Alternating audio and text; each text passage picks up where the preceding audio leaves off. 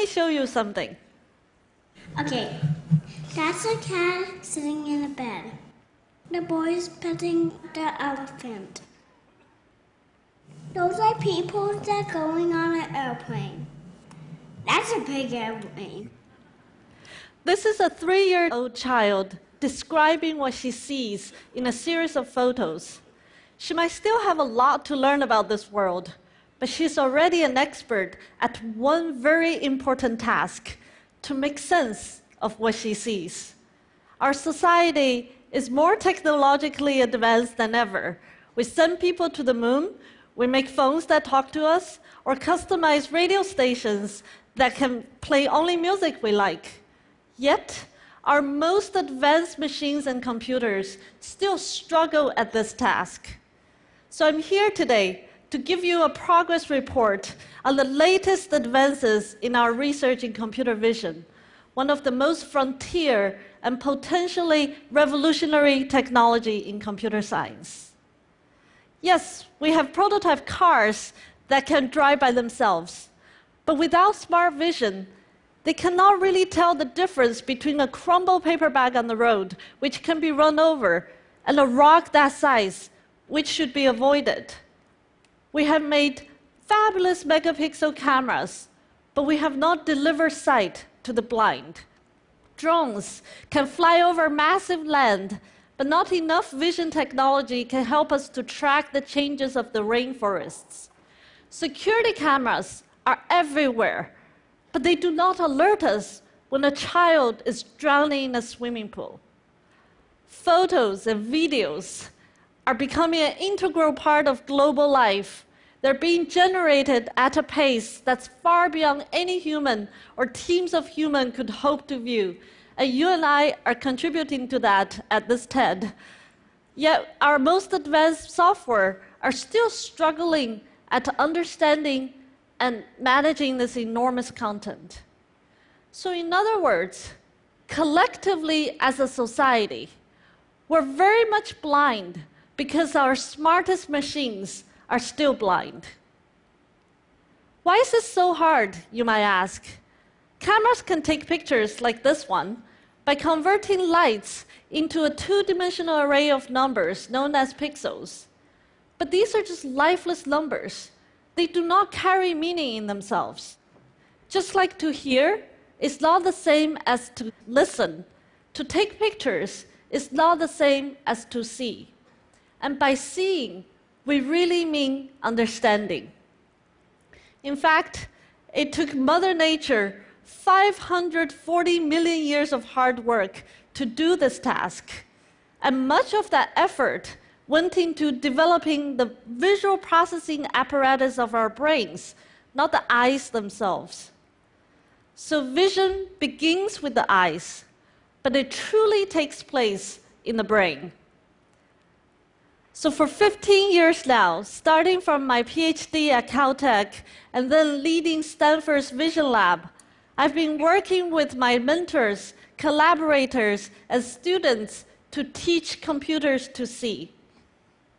Our research field is called computer vision and machine learning. It's part of the general field of artificial intelligence. So ultimately, we want to teach the machines to see just like we do naming objects, identifying people, inferring 3D geometry of things, understanding relations, emotions, actions, and intentions. You and I weave together entire stories of people, places, and things the moment we lay our gaze on them. The first step towards this goal is to teach a computer to see objects, the building block of the visual world. In its simplest terms, imagine this teaching process as showing the computer some training images of a particular object, let's say cats, and design a model that learn from these training images. How hard can this be? After all, a cat is just a collection of shapes and colors. And this is what we did in the early days of object modeling. We tell the computer algorithm in a mathematical language that a cat has a round face, a chubby body, two pointy ears, and a long tail, and that look all fine. But what about this cat? it's all curled up. Now you have to add another shape a viewpoint to the object model. But what if cats are hidden? What about these silly cats? now you get my point. Even something as simple as a household pet can present an infinite number of variations to the object model. And that's just one object. So, about eight years ago, a very simple and profound observation changed my thinking. No one tells a child how to see, especially in the early years. They learn this through real world experiences and examples. If you consider a child's eyes as a pair of biological cameras, they take one picture about every 200 milliseconds, the average time an eye movement is made. So by age three, a child would have seen hundreds of millions of pictures of the real world. That's a lot of training examples. So instead of focusing on solely on better and better algorithms, my insight was to give the algorithms the kind of training data that a child was given through experiences in both quantity and quality. Once we know this, we knew we needed to collect a data set that has far more images than we have ever had before, perhaps thousands of times more. And together with Professor Li at Princeton University, we launched the ImageNet project in 2007. Luckily, we didn't have to mount a camera on our head and wait for many years. We went to the internet, the biggest treasure trove of pictures that humans have ever created we downloaded nearly a billion images and used the crowdsourcing technology like Amazon Mechanical Turk platform to help us to label these images. At its peak, ImageNet was one of the biggest employers of the Amazon Mechanical Turk workers. Together, almost 50,000 workers from 167 countries around the world helped us to clean, sort, and label nearly a billion candidate images. That was how much effort it took to capture even a fraction of the imageries a child's mind takes in in the early developmental years. In hindsight, this idea of using big data to train computer algorithms may seem obvious now, but back in 2007, it was not so obvious. We were fairly alone on this journey for quite a while. Some very friendly colleagues advised me to do something more useful for my tenure.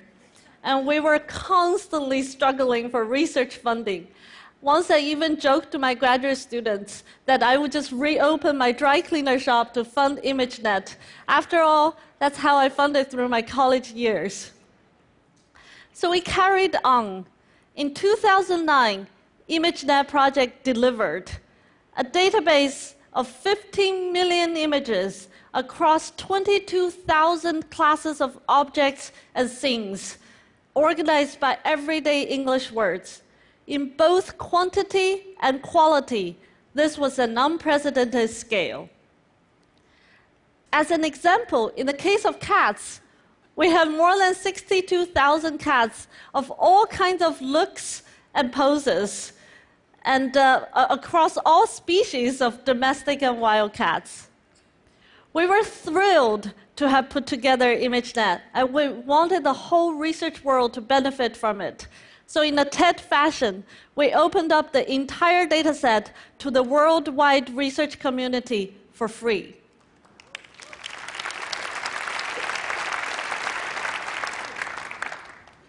Now that we have the data to nourish our computer brain, we're ready to come back to the algorithms themselves. As it turned out, the wealth of information provided by ImageNet was a perfect match to a particular class of machine learning algorithms called convolutional neural network, pioneered by Kunihiko Fukushima, Geoff Hinton, and Yann LeCun back in 1970s and 80s. Just like the brain, is consisted of billions of highly connected neurons. A basic operating unit in a neural network is a neuron like node. It takes input from other nodes and sends output to others.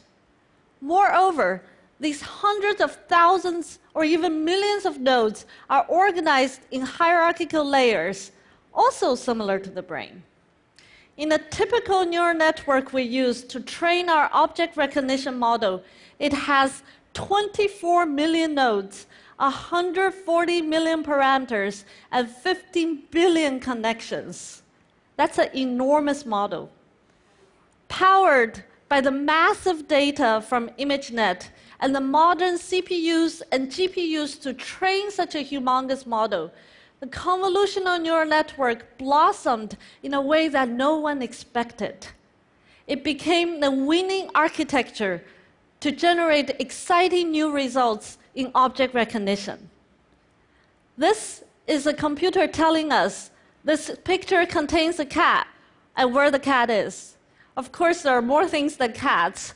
So here's a computer algorithm telling us the picture contains a boy and a teddy bear, a dog a person, and a small kite in the background. Or a picture of very busy things like a man, a skateboard, railings, and lampposts, and so on. Sometimes, when the computer is not so confident about what it sees, we have taught it to be smart enough to give us a safe answer instead of committing too much, just like we would do. But other times, our computer algorithm is remarkable at telling us what exactly the objects are, like the make, model, year of the cars. We apply this algorithm to millions of Google Street View images across hundreds of American cities, and we have learned something really interesting. First, it confirmed our common wisdom that car prices correlate very well with household incomes. But surprisingly, car prices also correlates well with crime rates in cities or voting patterns by zip codes. So wait a minute, is that it? Has computer already matched or even surpassed human capabilities? Not so fast. So far, we have just taught the computer to see objects. This is like a small child learning to utter a few nouns. It's an incredible accomplishment, but it's only in the first step. Soon, another developmental milestone will hit, and children begin to communicate in sentences. So instead of saying, This is a cat in the picture, you already heard the little girl telling us, This is a cat lying on a bed. So, to teach a computer to see a picture and generate sentences, the marriage between big data and machine learning algorithm has to take another step. Now, the computer has to learn from both pictures as well as natural language sentences generated by humans. Just like the brain integrates vision and language, we developed a model that connects parts of visual things, like visual snippets, with words and phrases in sentences. About four months ago, we finally tied all this together and produced one of the first computer vision models that is capable of generating a human like sentence when it sees a picture for the first time. Now, I'm ready to show you what the computer says when they sees the picture that the little girl saw at the beginning of this talk. A man is standing next to an elephant. A large airplane sitting on top of an airport runway. Of course, we're still working hard to improve our algorithms, and it still has a lot to learn. And the computer still makes mistakes. A cat lying on a bed in a blanket. So, of course, when it sees too many cats, it thinks everything might look like a cat. A young boy is holding a baseball bat. Or if it hasn't seen a toothbrush, it confuses a baseball bat. A man riding a horse down the street next to a building. We haven't taught Art 101 to the computers, A zebra standing in a field of grass. and it hasn't learned to appreciate the stunning beauty of nature like you and I do. So it has been a long journey. To get from age zero to three was hard. The real challenge is to go from three to 13 and far beyond. Let me remind you with this picture of the boy and the cake again. So far, we have taught the computer to see objects or even tell us a simple story when seeing a picture. A person sitting at a table with a cake.